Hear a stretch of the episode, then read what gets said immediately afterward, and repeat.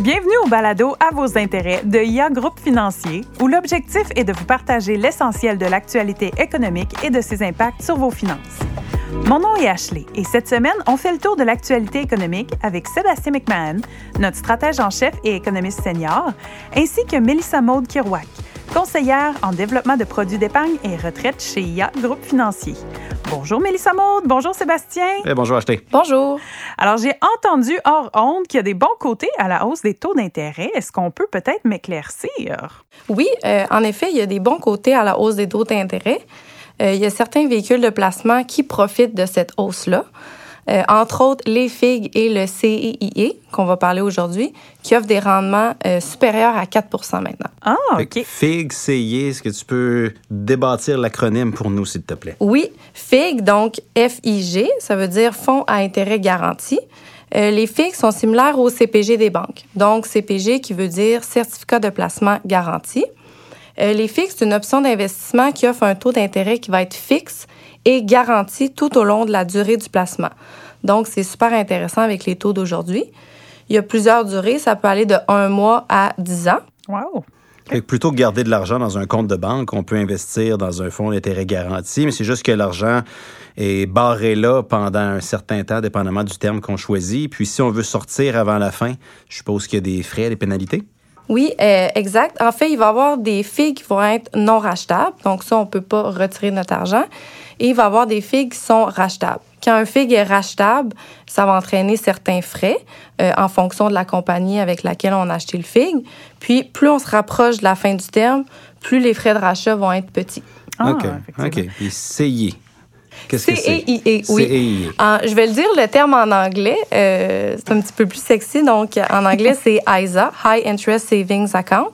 Euh, puis en français, compte d'épargne à intérêt élevé. Euh, l'équivalent au niveau des banques, là, ça va être le, compte à intérêt élevé. OK. Puis les banques offrent des comptes à intérêt élevé, puis les comptes d'épargne à intérêt élevé, je comprends que ce n'est pas les banques qui offrent ça. Euh, non, exact. Il y, a, certaines différences là, entre les CEIE et les comptes courants des banques. Mais si, mais si quelqu'un aujourd'hui veut acheter ça, veut, veut, investir dans un compte euh, d'épargne à intérêt élevé, on va cogner à la porte de qui? On fait appel à notre conseiller. En fait, puis on lui dit j'aimerais investir dans mon CIE euh, chez IA. OK. Ou une autre compagnie d'assurance. Ou une autre compagnie, oui. C'est pas les banques qui offrent ça, c'est les compagnies d'assurance, entre autres, qui offrent ce genre de produit-là. Non, en fait, les banques peuvent investir, peuvent offrir des, euh, des, comptes à intérêt élevé, mais il y a certaines différences entre euh, ceux qui sont offerts par les compagnies d'assurance puis ceux qui sont offerts par les banques. OK. Puis différence au niveau des taux d'intérêt ou avec tout ce qui, toutes les autres considérations qui viennent autour?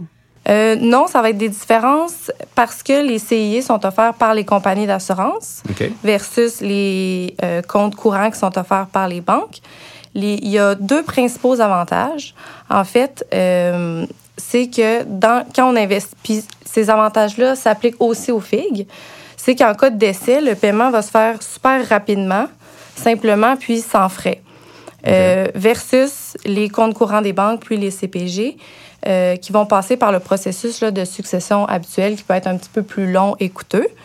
Puis, ce qui est intéressant, c'est que le bénéficiaire reçoit l'argent immédiatement il peut couvrir les engagements financiers de la personne qui est décédée sans devoir aller piger dans ses poches.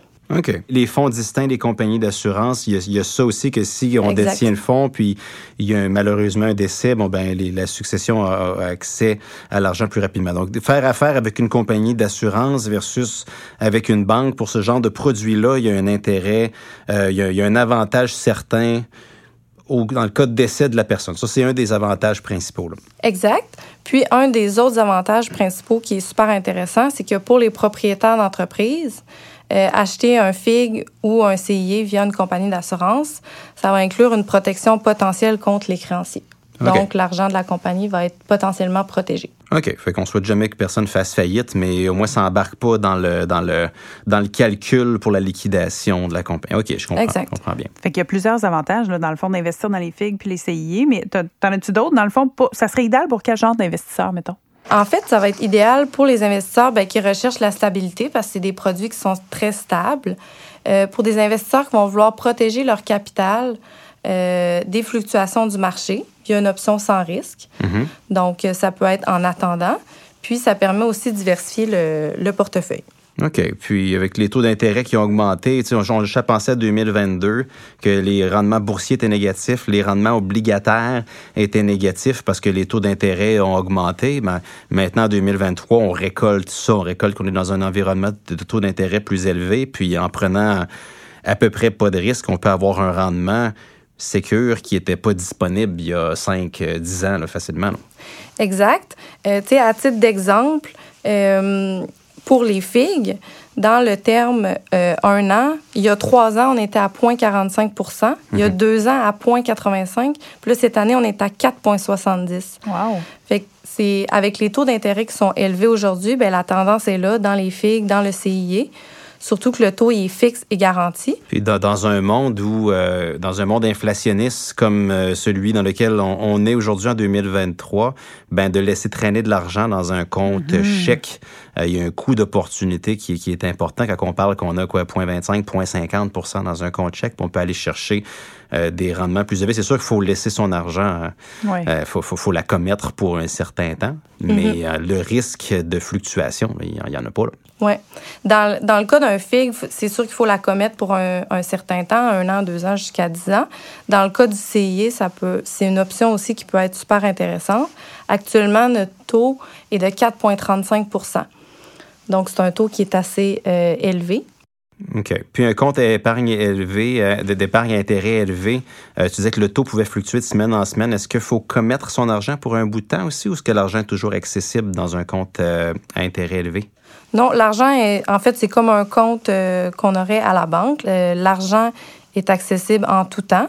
Euh, puis le taux va, peut varier à chaque semaine, mais normalement, il va rester au même niveau pendant plusieurs semaines parce que euh, le taux varie en fonction du taux directeur. OK. Fait que si, si, on, a, si on a de l'argent de côté et on ne veut pas s'investir en bourse ou en obligations dans le moment à cause de la volatilité, on peut laisser l'argent dans un compte de banque puis faire euh, un pourcentage d'intérêt très bas. Mm-hmm. On peut le mettre dans un compte à intérêt élevé qui va nous donner un petit peu moins qu'un FIG, mais on a de la, stabilité, euh, on a de la liquidité. Plutôt, on peut aller chercher notre argent ou bien on peut se commettre dans un FIG pour un an, deux ans ou plus long, mais avoir un taux d'intérêt qui est plus alléchant. Puis, est-ce qu'il y a des montants minimums qu'il faut euh, investir pour pouvoir avoir accès à ces produits et services-là? Euh, dans le, en fait, dans le CIE, non. Puis dans les FIG, il y a un 500 minimum. Ah, excellent. Donc, c'est quand même très accessible. Et euh, est-ce que tu as des stratégies peut-être à partager avec nos auditeurs? Par exemple, je sais qu'on a déjà couvert les FIG dans un de nos balados précédents, mais peut-être que tu pourrais nous expliquer un peu plus pour les CIE? Oui. En fait, pour le CIE, ce qui peut être intéressant, si vous êtes un petit peu plus frileux, vous avez une faible tolérance au risque, une des stratégies euh, intéressantes pour pouvoir participer progressivement au marché financier, c'est l'épargne systématique à partir du CIE.